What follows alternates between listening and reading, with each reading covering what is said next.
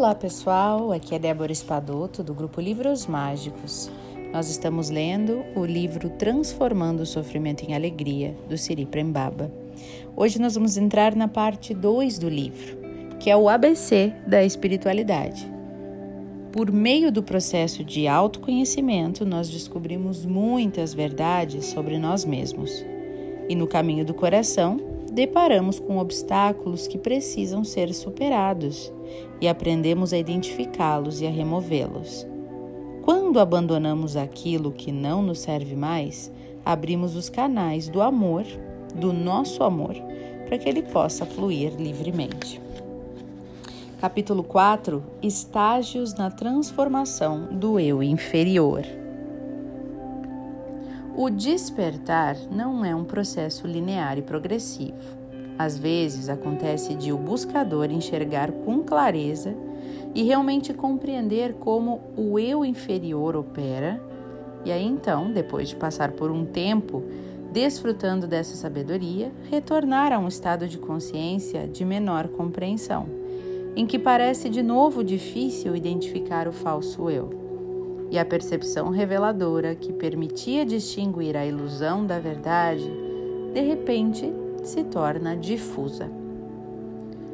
Como sustentar a clareza para poder identificar e renunciar a este falso eu? Antes de mais nada, é preciso dizer que esse esquecimento é um fenômeno natural do processo de purificação Podemos nos lembrar e nos esquecer muitas vezes ao longo do caminho, e por isso vamos fazer uma pequena revisão de alguns importantes pontos relativos à esfera do ABC da espiritualidade. O nome que eu dou para o processo de purificação e transformação do eu interior. Existem estágios de evolução da consciência, e no primeiro estágio, a consciência objetiva da pessoa encontra-se adormecida. Nessa condição, nós somos dominados pelos impulsos inconscientes. Estamos à mercê do eu inferior, e esse aspecto da personalidade que sabota a nossa felicidade, porque ainda não tem muitos ativos, não tem muito ativo os mecanismos de defesa criados para nos proteger dos choques de dor que sofremos ao longo da vida, principalmente na infância. Por exemplo, ao sentir ciúme, você é tomado por ele. Ao sentir inveja, você é tomado por ela, pela inveja. E estando tomado por um desses sentimentos, você deixa de estar presente com a consciência objetiva, que também pode ser entendida como uma conexão com a realidade maior. E quem é você então? Você é o ciúme, você é a inveja. Nesse momento, você fica completamente identificado com aquela faceta do eu inferior, da sua criança ferida, dos seus traumas, dos seus complexos, do seu karma. Estar identificado significa tornar-se aquela faceta. Você é aquilo, você respira aquilo. Você só consegue se relacionar com o mundo a partir daquela dor. Nesse estágio, muitas vezes nós sentimos raiva por sermos assim, mas não conseguimos fazer nada a respeito disso. Nos odiamos, mas não conseguimos imaginar maneiras de agir diferente, porque essa possibilidade nem passa pela nossa consciência. No final, a raiva e o ódio contra nós mesmos são apenas mais um impulso inconsciente. Deixamos de ser o ciúme para nos tornarmos a raiva. É o mesmo padrão de inconsciência entrando pela porta dos fundos. No segundo estágio do desenvolvimento da consciência, o primeiro estágio do despertar, né? Começamos então a perceber que não somos mais aquele impulso que está passando por nós e que o eu inferior não é a nossa realidade final. Somos tomados pelo ciúme, pela inveja, pela raiva, pelo ódio, mas uma porção da nossa consciência sabe que isso vai passar.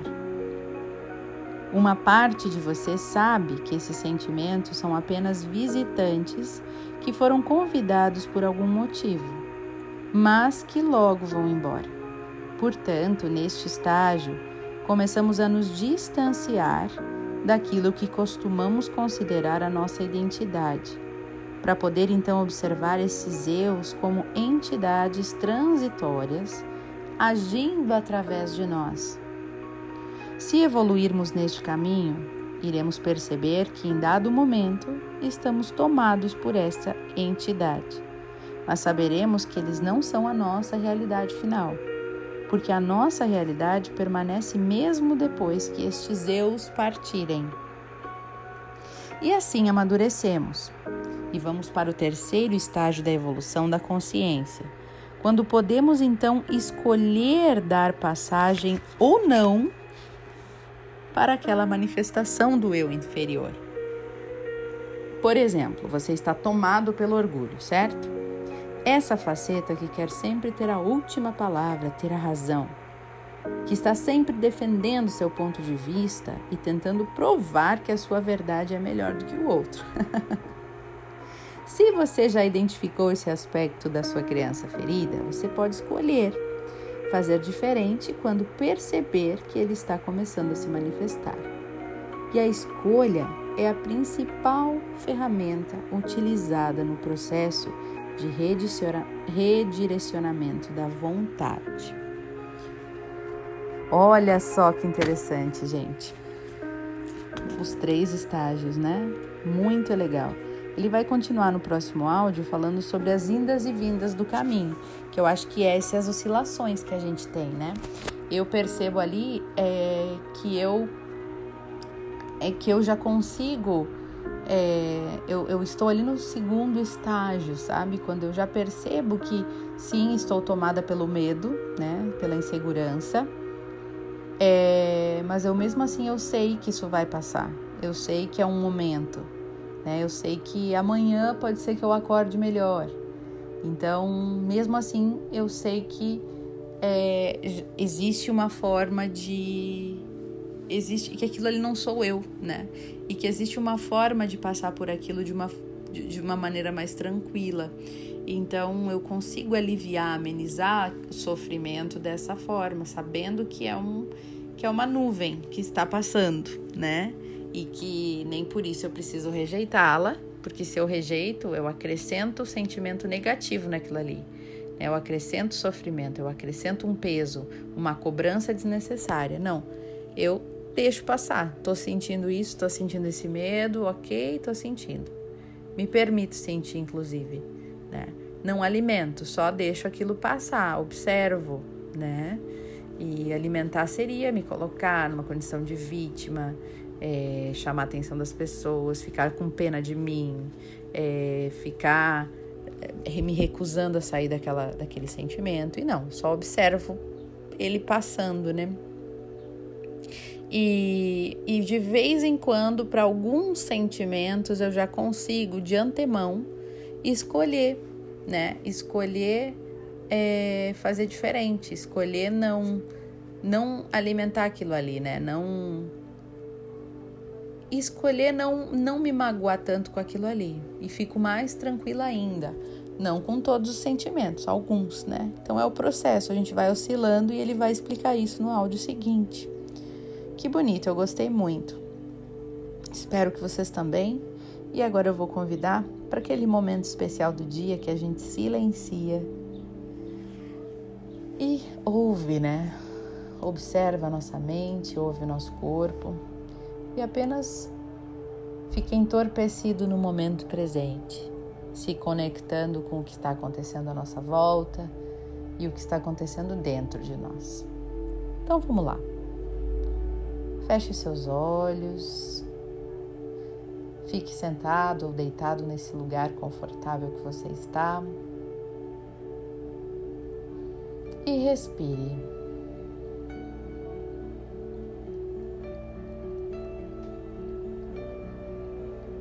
Se permita não fazer mais nada.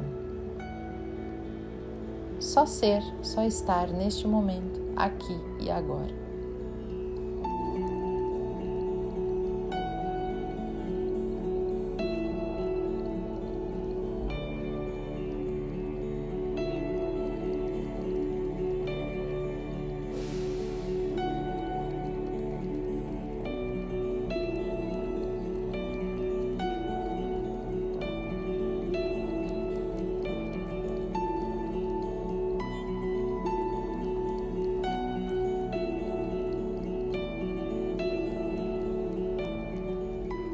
Querida divindade, Criador de tudo que é, purifica no nosso coração todo e qualquer incômodo, qualquer dificuldade, qualquer sofrimento que estejamos carregando conosco. Eu sinto muito, me perdoe, eu te amo e sou grato. Eu sinto muito, me perdoe, eu te amo e sou grato. Eu sinto muito, me perdoe, eu te amo e sou grato. Gratidão, Criador, está feito.